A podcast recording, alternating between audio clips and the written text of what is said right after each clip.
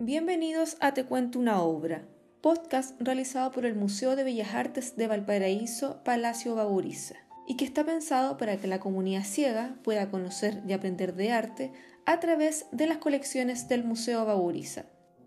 Hola, hoy te quiero presentar una obra del pintor chileno Juan Francisco González y que pertenece a las colecciones del Museo de Bellas Artes de Valparaíso. La obra Ponte Vecchio, que el artista realiza en sus viajes a Europa, en donde comienza a conocer nuevos estilos de arte, retrata un puente de la época medieval que cruza el río Arno en Florencia, Italia. Pero antes, te contaré sobre este interesante pintor nacional que forma parte de un grupo llamado los Cuatro Maestros de la Pintura Chilena. Juan Francisco González nace en 1853 y fallece en 1933. A los 14 años ingresa a la Academia de Bellas Artes. Es en este lugar donde el artista, en su rol como docente, realiza una revolución académica presentando una nueva enseñanza del dibujo, tomando como alumnos a una generación de jóvenes de bajos recursos. Esto generó muchas controversias en la época. González se caracterizó por su espíritu libre e independiente, que lo llevó a desarrollar una pintura inédita hasta ese momento.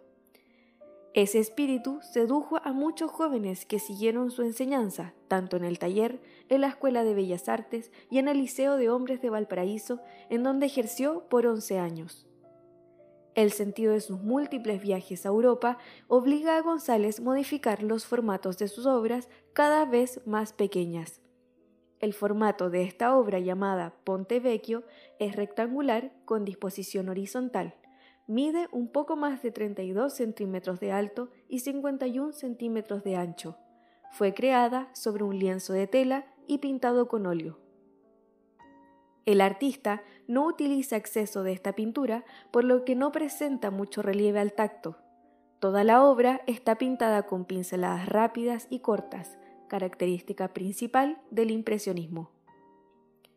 La obra representa un paisaje urbano. Para poder contarte esta obra, dividiré el lienzo en tres partes de arriba hacia abajo. En la primera división se encuentra parte del cielo con tonos azules y grisáceos, en donde casi no hay nubes a excepción de algunos manchones alargados. En esta parte aparecen también de fondo algunos edificios de color amarillo. En la parte central nos encontramos con el Ponte Vecchio. El famoso puente se encuentra ubicado en el lado izquierdo de la obra, ocupando un poco más de la mitad del lienzo. Sobre este se encuentran edificaciones de varios colores. De izquierda a derecha hay un edificio de color café claro con muchas ventanas. Luego el siguiente, que tiene tres pequeños arcos de medio punto en la parte inferior de este, y finalmente otros edificios más claros con muchas ventanas. El puente se sostiene por dos arcos, también de medio punto, por donde cruza el río Arno. En la tercera parte, que es la zona inferior del cuadro, encontramos el río.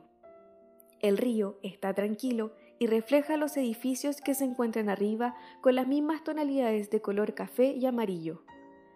Nosotros nos encontramos frente a todo este paisaje y podemos imaginar cómo el artista realizó esta obra casi como si conversáramos a su lado mientras la pinta.